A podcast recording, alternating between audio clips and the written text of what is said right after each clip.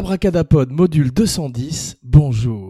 Aujourd'hui dans la série cultiste d'Abracadapod, le podcast sur la magie du cinéma, le cinquième chapitre d'Abracadalloween, le podcast sur la magie noire du cinéma, avec l'étrange film de Panos Cosmatos, Mandy 2018. Wikipédia définit le film comme un action horror film. Il est effectivement le descendant des Evil Dead et ces films d'horreur qu'on voyait dans les années 80 au cinéma. Le film se passe en 1983. Cela semble être une décade importante pour le metteur en scène, car son film précédent, son premier film qui s'appelait Under the Black Rainbow, se passait également en 1983, et nous allons essayer de découvrir pourquoi dans le courant de l'émission. Donc, une descente aux enfers métal, un film d'horreur qui, si Ragnarok était une espèce de rock progressif des pochettes d'albums de Led Zeppelin à Yes, en passant par tout un univers psychédélique, Mandy est Doom, Doom Metal, et ressemble aux pochettes de Coïd et Cambria, mélangeant un métal cosmique avec des ténèbres bien noires, comme nous allons voir. Et la bande-son du film reflète les influences métal, de même que le visuel, une extraordinaire soundtrack par Johan Johansson, dont malheureusement c'est la dernière. Il est décédé peu de temps après le film, qui lui est dédié au même titre que cette émission d'Abracadalloween, le podcast sur la magie noire du cinéma, aujourd'hui très bien servi par Mandy, 7 sur 8. Ne faisons pas durer plus longtemps le suspense. Abracadapod a beaucoup aimé le film. Pourquoi pas une note plus haute car c'est un scénario extrêmement simple et que le film était surtout extraordinaire pour son visuel et la performance des acteurs et que le récit, l'arc des personnages, la narration reste très simpliste avec énormément de références de easter egg spirituels, psychédéliques et juste étranges simplement pour être étrange. C'est peut-être ce qu'Abracadapod reprocherait un petit peu au film. C'est sa lenteur et sa prétention par moment à vouloir se différencier, mais c'est ce qui fait aussi un film parfaitement unique, aussi bien dans la filmographie du grand Nicolas Cage, à qui Abracadapod a rendu hommage il y a quelque temps avec une émission spéciale, mais également un extraordinaire film d'horreur à la frontière entre la musique, les pochettes d'albums et euh, heavy metal, le dessin animé des années 70. Le film est très très années 70, presque plus qu'années 80. C'est un peu une espèce de film de Rob Zombie réussi, car à l'inverse de Rob Zombie, il a des grands acteurs. Rob Zombie, le défaut de ses films en général, en dehors d'un scénario très pauvre, c'est qu'il utilise sa femme, Sherry Moon Zombie, je crois, un beau nom, et qu'elle est très mauvaise actrice, alors que dans ce film, Andrea Riseborough, ainsi que tous les acteurs du film sont extraordinaires et servent magnifiquement cette partition de Panos Cosmatos. Panos Cosmatos, Abracadapod n'avait pas vu son premier film, mais Abracadapod connaissait les films de son papa. Selon Panos Cosmatos, ce film aurait été en partie financé par les royalties, les droits d'auteur que son père aurait touché sur le western Tombstone, qui encore à ce jour est considéré comme peut-être son meilleur film. Mais avant ça, Georges Pan Cosmatos est un grec qui est né en Italie et il commence à faire des films en Italie. Il fait euh, Le Pont de Cassandra avec une extraordinaire distribution qui va de Richard Harris à Sophia Loren à Ava Gardner, O.J. Simpson, Burt Lancaster et même Martin Sheen. Donc ces étranges films qui étaient des coproductions européennes et qui réunissaient plein d'acteurs un peu sur la descente mais encore stars. George Pancosmatos serait surtout connu pour le deuxième Rambo qu'il mettrait en scène avec Stallone. Il ferait également un film policier particulièrement ridicule du nom de Cobra qu'Abracadapod vous recommande si vous voulez vous en payer une bonne tranche. C'est un film où Crime is disease, meet the cure.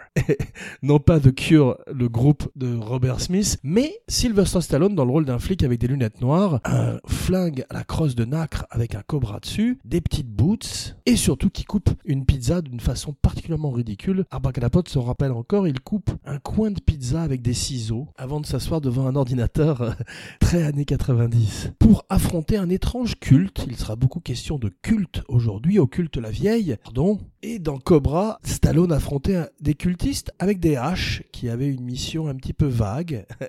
C'était pas aussi net euh, que le Temple solaire ou Jim Jones. Et le film était particulièrement ridicule avec Brigitte Nielsen qui était euh, la damsel in distress. Et donc un film qui est plus une comédie qu'un film d'action. Comme pas mal de films de Stallone des années 90, il y en avait un autre qui était étonnant aussi où il affrontait Rutger Hauer. Je crois que ça s'appelait les Night Hawks ou quelque chose comme ça, qui était une espèce de terroriste et euh, Stallone avait une petite barbe. C'est tout ce dont je me rappelle, une petite barbe à la Serpico.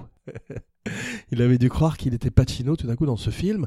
Ouah Eddie Barzoom Oh She's got a great ass. Mandy est coécrit par Panos Cosmatos et Aaron Stewart Hahn, Panos, lui, est italien-canadien. Il a fait ses premières armes comme assistant metteur en scène sur les films de son père, comme assistant caméra surtout, et a appris son métier, a appris la technique de façon extrêmement détaillée. Ce qu'on voit dans son film, il a vraiment sa signature, son univers, et avec Mandy, il impose un style qu'on devrait retrouver dans beaucoup de films qui vont le copier, et également dans ses propres films à lui. Face au grand Nicolas Cage, qui a rarement été aussi bien, Linus Roach. Extraordinaire Linus Roach, Abracadapod le connaissait assez mal, n'ayant pas vu Priest, un film qu'il avait fait dans les années 90 et qu'il avait fait connaître. Abracadapod le connaissait comme le papa de Batman dans Batman Begins, Thomas Wayne. C'est drôle car dans Mandy, deux acteurs de Batman Begins se retrouvent, non seulement Thomas Wayne, mais également Joe Chill, qui était joué par Richard Brake et qui était l'assassin des parents de Bruce Wayne dans Crime Alley, donc de Thomas Wayne et Martha Wayne. Martha, why did you say that name? le twist ridicule de Batman versus Superman. Ils avaient tous les deux une maman qui avait le même nom. Oh, comme c'est mignon. Le film a une extraordinaire distribution, beaucoup d'acteurs irlandais, beaucoup d'acteurs britanniques, c'est une bonne idée. Seul Nick Cage et Bill Duke, qu'on retrouve avec plaisir, un visage très impressionnant, très euh, mémorable, qui a traversé beaucoup des grands films d'action des années 80, Predator, Commando avec Schwarzenegger. Bill Duke revient, il a été également metteur en scène, et cette fois-ci, il est une espèce de mentor, de Q, pour Nicolas Cage, une espèce de James Bond sous acide, qui affronte un culte, une secte, dirigée par Linus Roach, dans une espèce de Charles Manson wannabe, et qui contrôle une bande de bikers démons dégénérés qui ont été transformés par un acide frelaté en créatures de l'enfer. Aujourd'hui, spoiler alerte, et oui, Abracadalloween va spoiler ce film qui n'est plus en salle et qu'on peut trouver sur Amazon Prime. Je ne sais pas pourquoi ça fait rire Abracadapod, mais un film qui aurait valu le coup d'être découvert en salle, qu'Abracadapod a vu malheureusement sur un iPad, mais néanmoins avec un grand plaisir. Ned Dennehy fait partie du culte de la secte, ainsi que Olwen Fouere, deux acteurs extraordinaires irlandais qu'Abracadapod ne connaissait pas. Olwen Fouere joue le rôle d'un personnage à la Squeaky From, le bras droit, la sorcière de Charles Manson, une des sorcières de Manson. Elle ressemble un peu à une sorcière, Olwen Fouere, elle a un nom de sorcière, elle est extraordinaire dans le film, et la grande force du film sont ces méchants qui sont particulièrement terrifiants et particulièrement bien écrits, car ils sont partis dans une espèce de délire pseudo-religieux, prennent plein de LSD et partent tuer des gens dans la nuit. Malheureusement pour Mandy, elles croisent leur route au détour de la forêt. Le film a un côté très conte de fées, très cauchemar éveillé, très onirique, tout en symbole et en mystère, en énigme. A riddle wrapped in an enigma. Et plus tard, lorsque Jeremiah Sands, le chef de la secte joué par Linus Roach, parle à Mandy, il lui dit You called out to me. Tu m'as appelé, comme si elle l'avait appelé de façon télépathique. Donc ils sont très effrayants, très fous, et rappellent toutes les sectes qu'on a pu voir dans les films ou dans la vie. Il y a un terrifiant euh, documentaire sur Jim Jones qui s'appelle Jonestown, qu'Abracadapod a vu il y a quelques années sur Netflix. Abracadam sensible s'abstenir. Le film montre, en tous les cas, euh, en bande son, les derniers instants des cultistes dans le compound avant qu'ils ne boivent le Kool-Aid et se fassent suicider par les soldats de Jim Jones. Et c'est une des choses les plus terrifiantes qu'Abracadapod ait entendues et vues. Le film donc se base beaucoup sur la réalité, Mandy, à la manière d'un autre grand film de culte, non pas un culte movie, mais un film sur les cultes, et non pas un film de culte non plus, c'est de plus en plus compliqué, The Wicker Man, 1971, un film qui a été fait en remake avec Nicolas Cage aussi, qui était plutôt raté, un film de Neil Labute, qui est plutôt un écrivain de théâtre et qui n'est pas très doué pour les films d'horreur ou pour l'action, mais un film qui également, au second degré, peut être amusant à voir. Nick Cage, y a un combat mémorable contre des abeilles qu'on peut voir sur YouTube, qui est devenu un mime très célèbre, et il est habillé à un moment en ours et met plein de coups de poing à des femmes à travers le film. Un film qui est une parodie sans le savoir, alors que l'original était un véritable film d'horreur, et un des plus beaux rôles de Christopher Lee dans le rôle de ce chef de secte païenne qui rend honneur à la nature et sacrifie chaque année un homme dans The Wicker Man. Get ready for your appointment with the Wicker Man. et finissent brûlés vivants, spoiler alerte, Abracadapod pense qu'il n'était peut-être pas utile de faire basculer le film dans le surnaturel. The Wicker Man, justement, garde toujours cette ambiguïté et nous montre des gens qui sont euh, très réels, très crédibles, alors que Panos Cosmatos choisit de partir dans la folie avec des bikers qui sont des démons, qu'il filme dans une semi-obscurité permanente et qui sont des créatures perverties par euh, du LSD trop fort fabriqué par le chimiste, joué par Richard Brake, qui jouait dans les films de Rob Zombie, un personnage terrifiant aussi, qui ressemble un peu à une espèce de Pete Postlethwaite américain, maigre, avec un visage émacié et une tête d'alcoolique. Il fait face à Nicolas Cage pour une scène mémorable. Nicolas Cage est très monolithique, il doit avoir cinq répliques dans le film. Il base sa performance sur Jason. Vendredi 13, Jason Voorhees, et à ce côté Frankenstein et Golem, avec Panos Cosmatos qui aime bien la lenteur. Il choisissait à chaque fois quel était son degré de Jason sur le plateau, et il a quelque chose de triste. Au moment où Panos Cosmatos le contacte pour la première fois, il veut qu'il joue le rôle du chef de la secte. Nicolas Cage, à juste titre, pense que c'est trop attendu, et préfère jouer le rôle de Red Miller, ce héros d'un film qui est un revenge movie, ce héros qui veut venger la mort de Mandy et qui part dans une croisade aussi sanguinaire que psychotropique. Panos n'en démord pas, il essaye de convaincre Nick Cage de jouer le rôle du leader de la secte. Nick Cage pense qu'il a déjà joué ce rôle, ça ne l'intéresse pas, il veut faire Red. L'entretien s'arrête là, Panos finit par lui dire c'est un combat entre la jeunesse et la vieillesse, c'est le sujet de mon film. Au revoir Nick, ta mère, et il s'en va. Un an plus tard, le script atterrit dans le bureau de Elijah Wood, le petit hobbit oh, petit hobbit, du Lord of the Rings, qui est également producteur. Il produit des albums, il est très branché rock'n'roll, et il produit avec sa société de production Spectravision, une espèce de sous-Bloomhouse, des films d'horreur, des films de genre, en laissant en général les rênes complètement libres au metteur en scène, le Final Cut, ce qui est assez rare à Hollywood, et il tombe amoureux du script de Panos Cosmatos, il est très ami avec Nicolas Cage et lui dit revois-le, il y a quelque chose. Donc les deux hommes se retrouvent, Nicolas Cage commence à parler des gens qu'il a perdus dans sa vie, ses trois divorce, son père, mort récemment, à l'époque où il rencontre Panos, qui a lui aussi perdu son père à un âge jeune, le gros Georges Pancosmatos, qui aimait trop la vie, qui aimait trop les pâtes, un homme qui a fait un très bon hockey choral d'ailleurs avec euh, Val Kilmer dans le rôle de Doc Holliday. Doc Holliday est un des plus beaux rôles de l'histoire du cinéma, il a été magnifiquement joué par Kirk Douglas bien sûr, qui va bientôt fêter ses 102 ans je crois. Dennis Quaid l'a joué dans la version avec Kevin Costner, et Val Kilmer dit magnifiquement à Kurt Russell, You're My Huckleberry. Une histoire d'amour entre les deux hommes, un des grands rôles de Val Kilmer, acteur sous-estimé de l'histoire du cinéma entre The Doors, Ladies and Gentlemen, from Los Angeles, California, The Doors,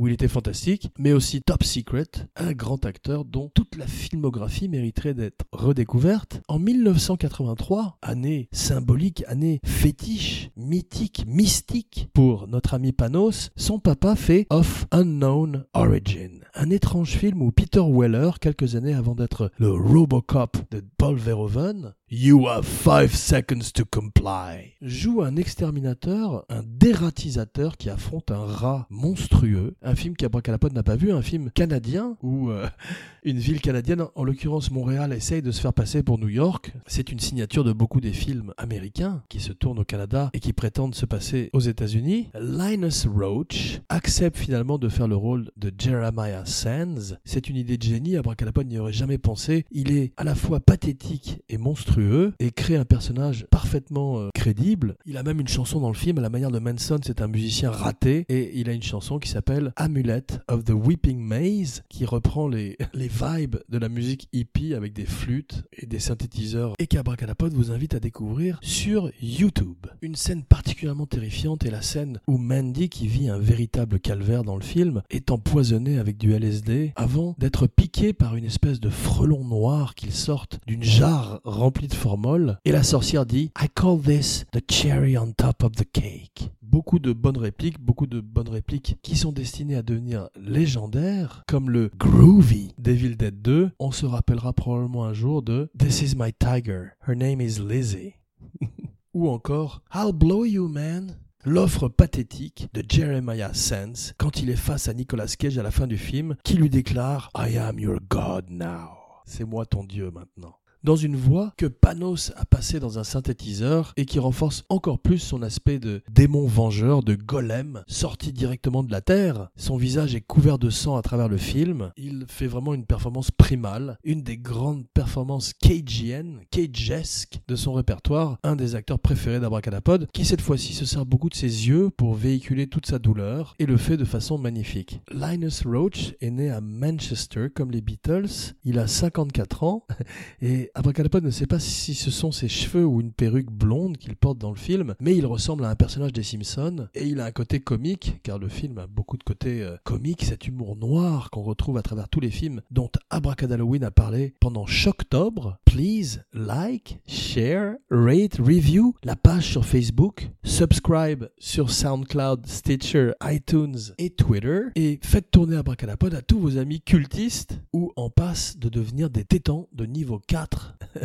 Going clear. Merci. Tarantino ou Christopher Nolan aiment bien ramener les acteurs qui ont disparu, des acteurs souvent des années 80, 90. C'est le cas pour Linus Roach ou même Richard Brake. Rob Zombie le fait aussi, mais sa musique est supérieure à ses films. Il existe d'autres films de secte comme The Last Sacrament, qui est une fictionnalisation de Jim Jones et de Jonestown en Guyane. Dans VHS, un film dont Halloween a parlé à l'occasion de la spéciale Found Footage, il y a un des sketchs qui concerne une secte, je crois dans les Philippines, et qui est probablement le meilleur. Eyes Wide Shut également nous présente une secte sexuelle, une élite qui se retrouve pour des partouzes où le petit Tom Cruise est très très impressionné. Légion M coproduit le film avec Spectravision, la société de Elijah Wood. Légion M est la première compagnie entièrement financée par les fans. Nicolas Cage a une fanbase très importante sur le net et ce film était fait pour lui. Il ressemble à Drive Angry. Il a la couleur de ses Ghost Rider, mais en plus réussi. Johan Johansson, à qui cette émission est dédiée, était originaire d'Islande et il a travaillé également avec Denis Villeneuve. Malheureusement, il est mort à 48 ans.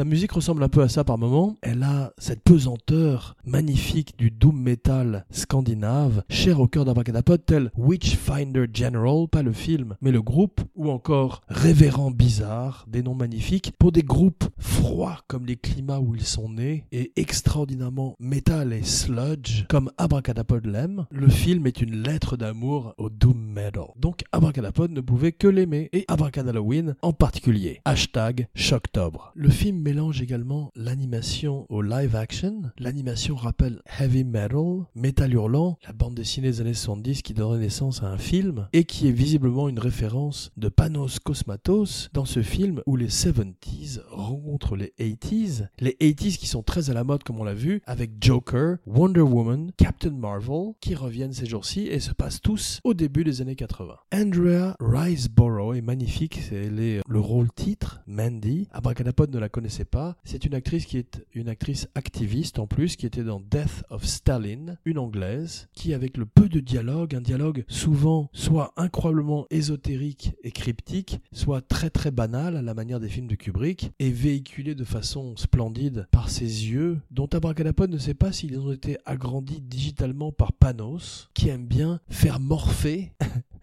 faire morfler aussi ces acteurs, mais surtout faire morpher les visages de ces acteurs ensemble. Il y a un duel à la tronçonneuse, c'est le troisième duel à la tronçonneuse qu'Abracadapod voit, après Texas Chainsaw Massacre 2, qui euh, voyait Dennis Hopper affronter la famille tronçonneuse, un film qui était déjà une comédie, une parodie, et à qui Panos rend hommage dans son film, mais également une recommandation de la semaine qu'Abracadapod a déjà recommandé de par le passé, Abracadalloween en particulier, le podcast sur la magie noire du cinéma, où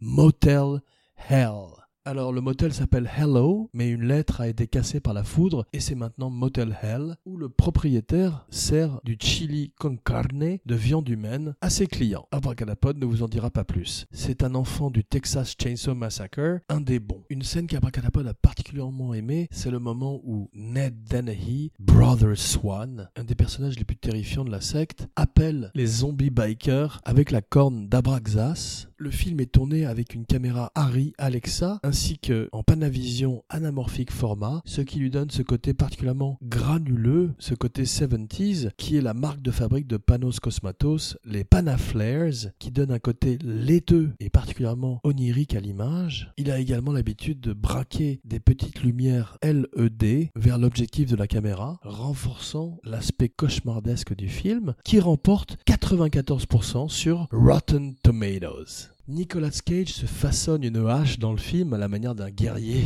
mythologique, une hache qui rappelle le logo de Celtic Frost, un autre groupe magnifique de doom metal qu'Abracadapod vous recommande aujourd'hui, et le film remporte une ovation à Cannes, standing ovation de 5 minutes à Cannes au moment où il est présenté en parallèle du festival. Il y a une publicité dans le film qui s'appelle le Cheddar Goblin, qui vend des macaronis, des mac and cheese avec du cheddar, où une créature trollesque vomit du fromage sur des petits enfants. C'est mis en scène par Chris Casper Kelly, qui a fait l'extraordinaire Too Many Cooks et Cabracadapod vous invite à découvrir ou redécouvrir sur YouTube Too Many Cooks. La citation qui ouvre le film est la citation d'un condamné à mort qui désire être enterré avec un casque sur les oreilles et du rock'n'roll à fond pour l'éternité. C'est drôle car Panos Cosmatos, quand il essaye de vendre le rôle du leader de la secte à Nicolas Cage, lui dit que c'est la jeunesse contre la vieillesse et à l'arrivée c'est la vieillesse contre la vieillesse Red Miller est aussi vieux que Jeremiah Sands, le bûcheron, contre le cultiste. The psychotic drowns where the mystic swims. I am swimming. Abracadapod tire sa révérence pour quelques semaines et espère vous retrouver bientôt pour une surprise.